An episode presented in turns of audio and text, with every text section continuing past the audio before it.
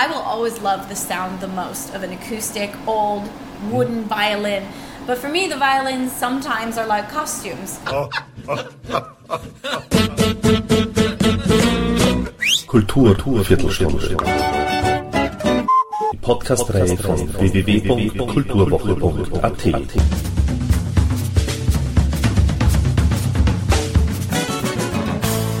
Präsentiert von Manfred Horak. Ihre Fans lieben sie, weil sie neben ihrem außerordentlichen Talent als Elektroviolinistin auch immer wieder auf Augenhöhe der Zeit Akzente setzt und sie das Paradebeispiel einer modernen, unabhängigen Künstlerin ist, die auch als Motivationsrednerin in ihrer Freizeit zu Teenagern spricht, um sie mit ihrer Geschichte aufzubauen und zu ermutigen. Oder weil sie auch bei hippen Veranstaltungen wie zum Beispiel bei TEDx in Berkeley 2012 vor einem innovationsfreudigen Publikum live aufspielt.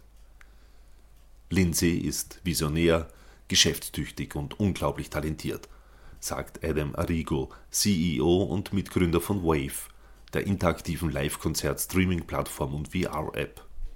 Mit Lindsay ist Sterling gemeint, die man als eigener Avatar mittlerweile auch in einem Virtual Reality Konzert erleben kann. Lindsay performte dabei als mit Hilfe einer besonderen Technologie zur Erfassung von Körper- und Gesichtsbewegungen erzeugtes avatarisches Ebenbild live vor ihrem Publikum. Das spektakuläre 30 Minuten dauernde Konzert mit erstmals live aufgeführten Tracks aus ihrem im September 2019 erschienenen Album Artemis generierte bereits mehr als 300.000 Views. Ihre visionären Ansprüche merkt man zudem, wie sie ein Album auf den Markt bringt. Es ist ein Rundumpaket, das alle Sinne ansprechen soll und nach Möglichkeit auch alle Kanäle im digitalen Lebensraum. Der Zuspruch ist gewaltig. Alleine für die im Juni 2019 veröffentlichte Single The Upside kann Lindsay Sterling bereits weit mehr als 6 Millionen Streams verzeichnen und ihr YouTube-Account wird bei über 2,5 Milliarden Views von 12 Millionen Menschen abonniert. Erstaunliche Zahlen einer jungen Künstlerin die gerade mal vor sieben Jahren ihr erstes Album veröffentlichte. Erhältlich ist Artemis, ihr fünftes Studioalbum, aber natürlich auch auf physischen Tonträgern wie CD und Vinyl. Letzteres bietet mit dem Cover-Art-Design im Anime-Stil für ansprechende Optik. Der Albumtitel Artemis bezieht sich auf eine der zwölf großen olympischen Göttern der griechischen Mythologie, der Hüterin der Frauen und Kinder, Göttin der Jagd, des Waldes, der Geburt und nicht zuletzt des Mondes. Artemis erzählt die Geschichte über den Kampf zwischen Licht und Schatten und so tragen denn auch ihre Lieder Titel wie Till the Light Goes Out, Between Twilight oder Dark Side. Ich traf Lindsay Sterling vor dem Soundcheck ihres Wien-Konzerts am 16.09.2019 in der von der Klimaanlage bedingten geräuschvollen Backstage-Garderobe, um über Violinen, Technologien und Glück zu reden.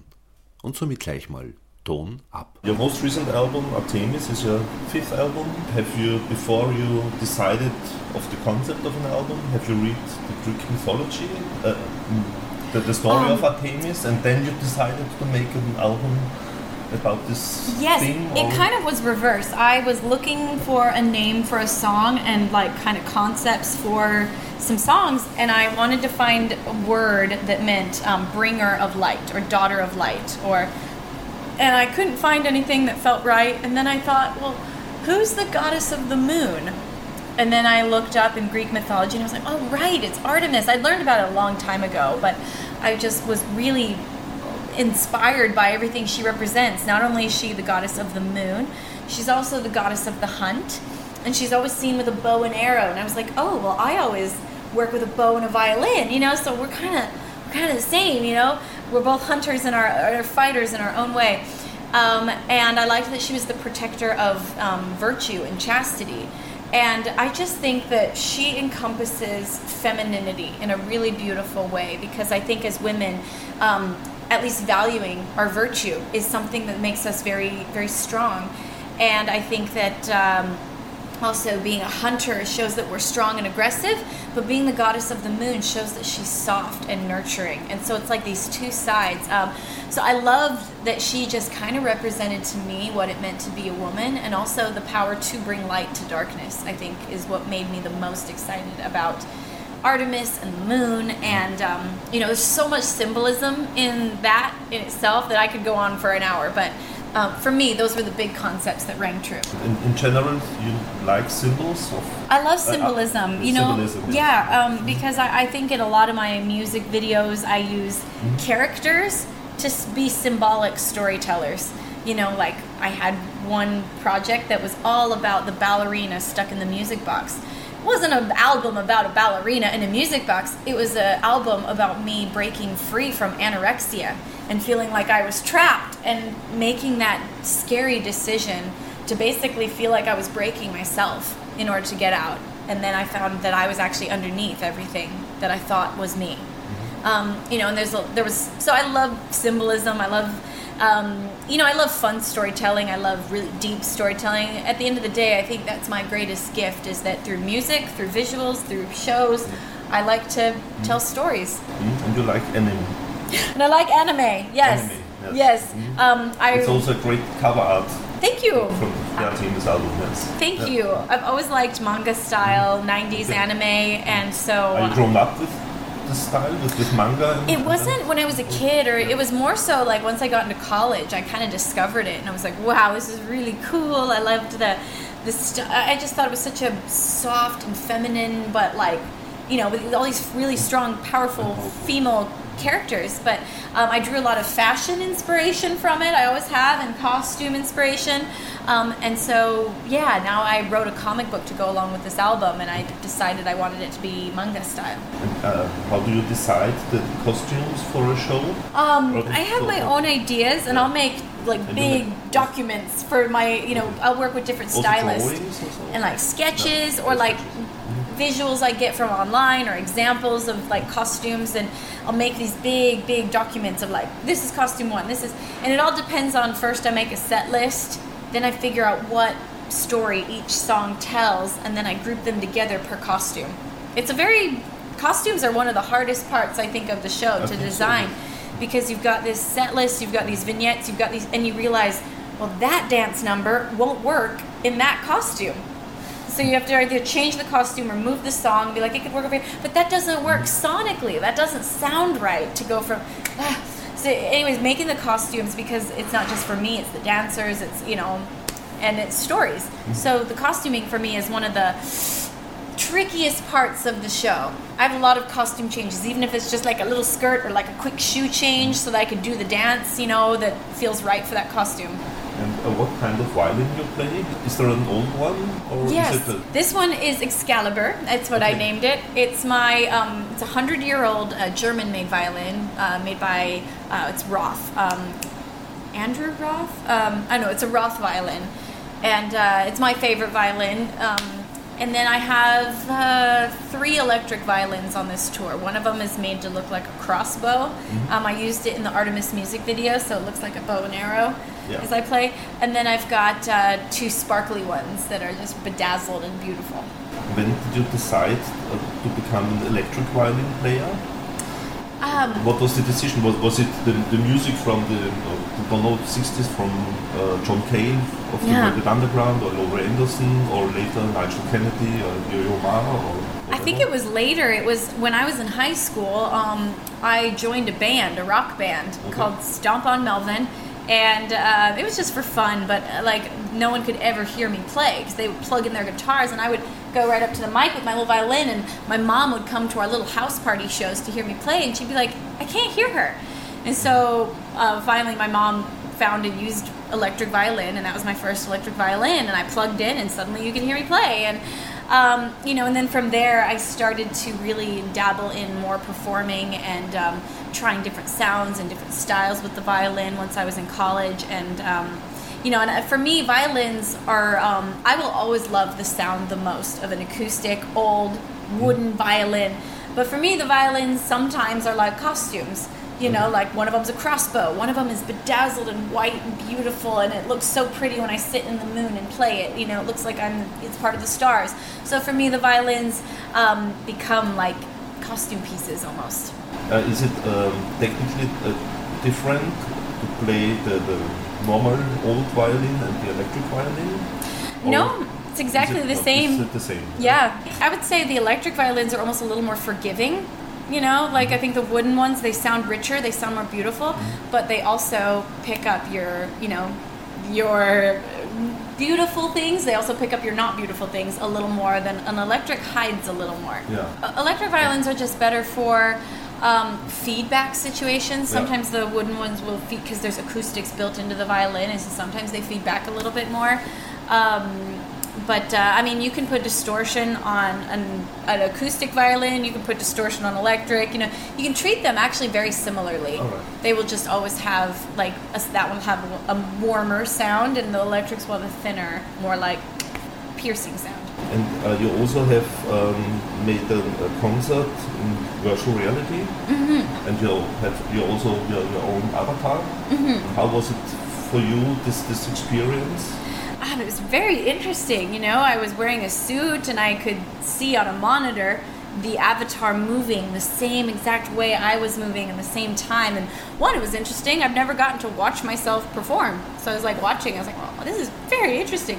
Um, but uh, secondly, I think it was really cool just to do a live concert and have things happen that could never happen in real life. Like, for example, there was one song where they made it so that these petals were floating around my feet, and as I would dance through them and spin, the petals would like go up and spin around me like very magically. The only the only way you could do that is in like a video game world, you know. So it was fun to be able. Also, they had like lightning striking all around me as I'm playing, like on one song. So it's just cool to play with ideas and I got to work with Wave and like kind of brainstorm up like what would you want to happen if you had no limits? And I was like well yeah let's have like flowers flying around me. Let's have like lightning striking at my feet you know like so it was really fun to do that. And it was cool to do a show where people from Germany and people from New York City and Brazil are all tuned in and I can like talk to them and then play a song and then talk to them. Like it was really cool.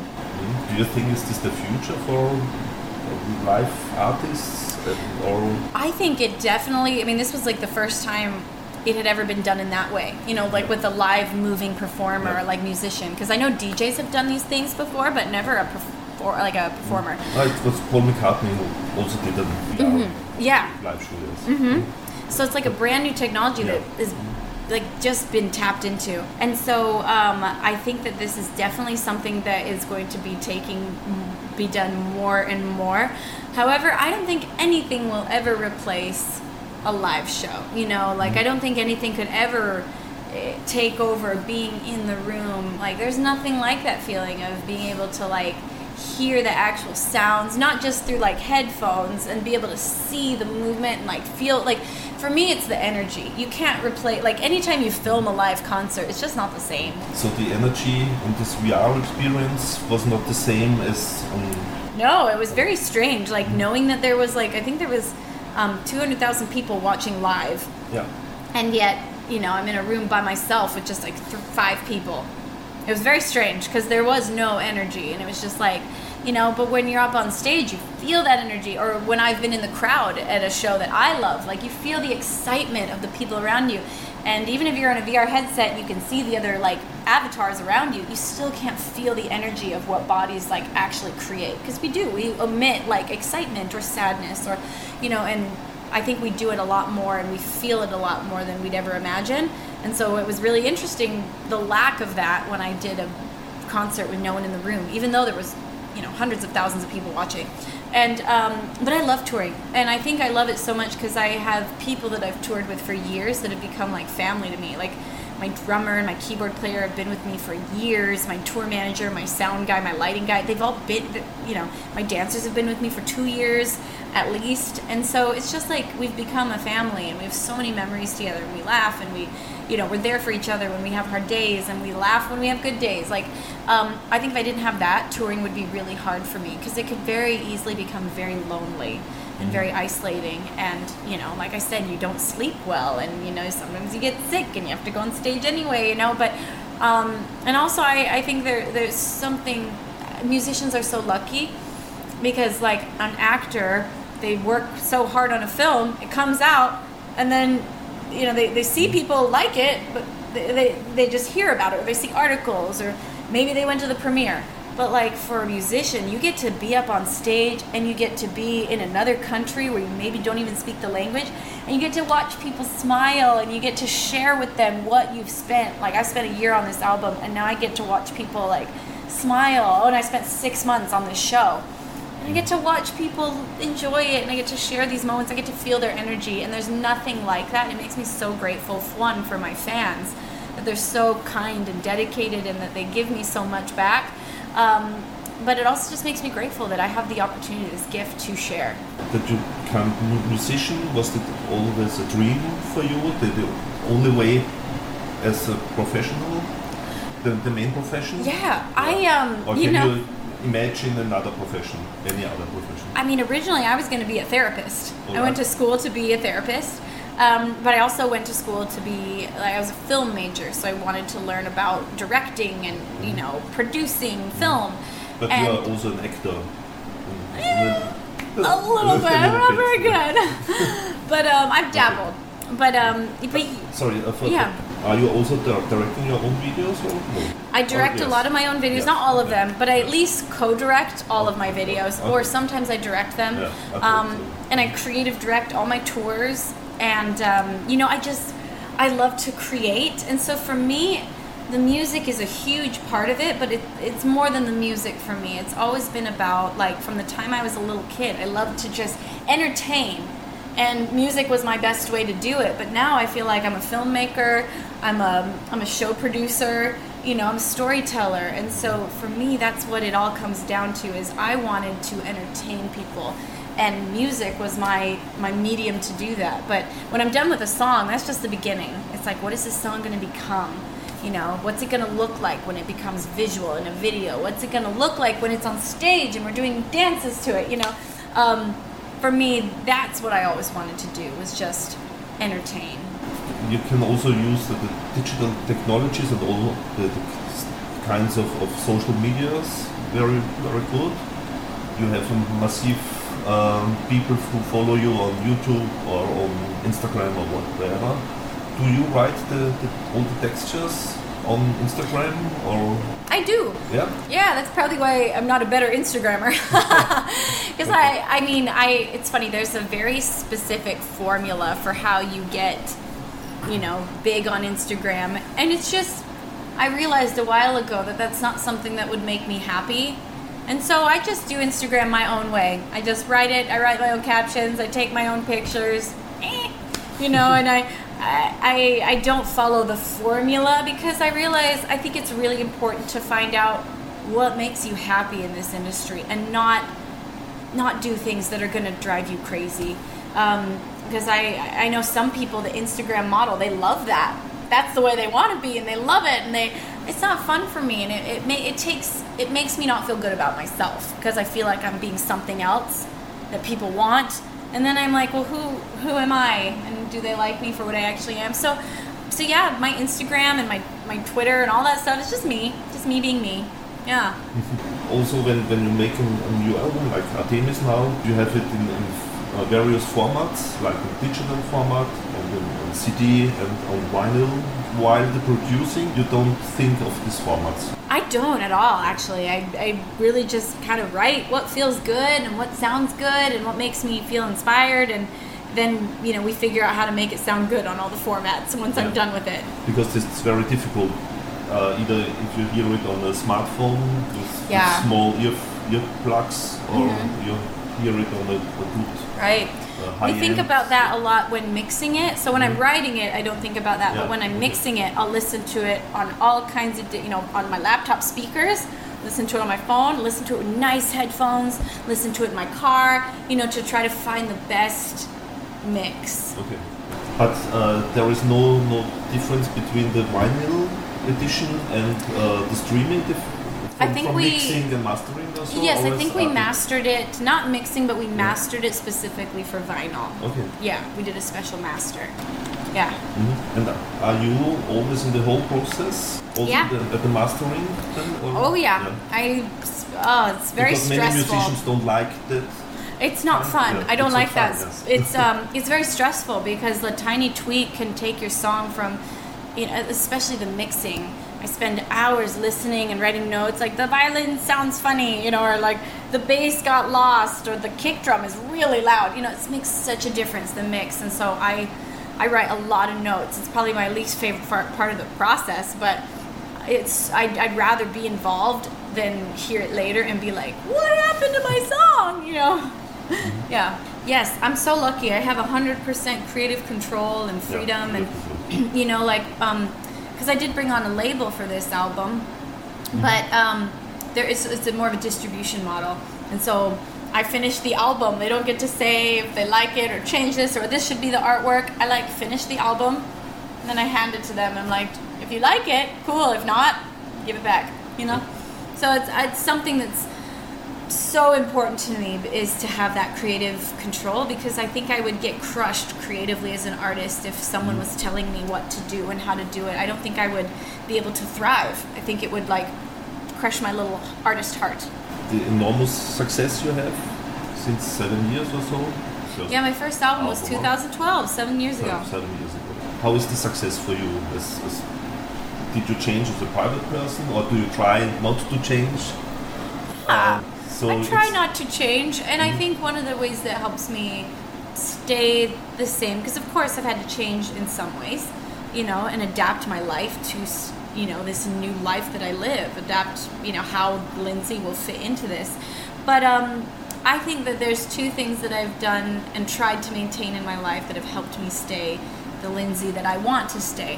One of that is being really close with the people that I was close with when I first started all of this they're almost like if I still can have like a very synonymous relationship with like my family and and my my college friends that knew me back when I was just you know mm-hmm. a girl working two jobs and going to school you know if I can still fit in and be just like Lindsey with them then it means that I haven't strayed too far from my roots. Also, secondly, um, you know, staying close with them reminds me of like human things. Like I, I'm reminded about real problems and real cares. Like my my sisters all have kids, and when their kids get sick or this, it's like that's what's most important in life. And I'm, I'm appreciative for those relationships that just continuously like take me back to what's actually important. And then secondly, religion.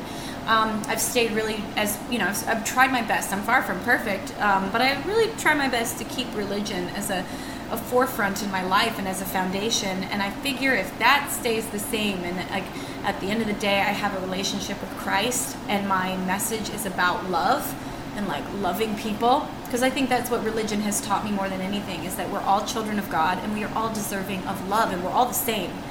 And consistently having religion in my life has helped me to remember that. And if you believe in loving everyone and that we're all equal, we're all children of God, that takes out all the ego of like, mm, I'm better, I'm a celebrity. Like, no, it doesn't matter. We're all the same. We're all humans that have hopes and fears and desires and dreams and worries and yeah, we're all people. Main discussion of the world now, um, the climate change. Mm. Do you care of, of the climate change in any sense? Or? Absolutely, it's it's a huge issue. It's a scary issue, yeah. you know, and it's something that um, in my own way like it's you start to realize how much you waste every day and how much trash we like do every day. And so like i know that we've instigated people having like water bottles on tour not just like the plastic ones you know but we don't open them unless you put your name on them type of a thing because we were wasting so many. And you know so it's just like i think if everyone just because it's really overwhelming to change your life overnight and be like, I'm not buying any more of that, I'm not going to do any more of that. But if you just make little changes, like as a tour, being like, put your name on the water bottle, if you open it, you finish it. You know, that's a step. Then next tour, we're going to have water bottles and only that. You know, so I think it's just making baby steps, and if we all make steps, this world will change. Last question, because I think we have to finish them. Yeah. I think. Um, uh, what, what makes you lucky what makes me lucky? Yeah. Oh my gosh. I'm lucky in so many ways. I think about my health all the time. I'm so so grateful for like a healthy body um, that gives me the energy to to do a really strenuous job. Like I'm grateful for a body that works, and um, I'm grateful for like I get to live my dream. You know, I like get to live my dream job, and I get to go out there and make people smile. And when I say something that I care about. Um, people are listening. Like that's such an, an amazing blessing. I try my best not to take it for granted and realize that I do have a big responsibility, but I feel like I I see how lucky I am to have it, so I try my best not to take it for granted. I'm lucky to have an amazing family like that supports me and sisters that I love. I'm lucky to have friends that I tour the world with. Like I am so lucky. And I try I write in a gratitude journal every night. The things that um, you know that I'm lucky to have, but also the things that I just see in my life around me that I'm grateful for. And I feel like it's helped me notice those things more because we all have things to be grateful for. We all have things that we're lucky or blessings. And um, I think it's just about learning to see them. And sometimes we go through life just focusing on the shadows rather than focusing on all the light. Thank you very much. Yes, thank you so much. Thank you, and good night.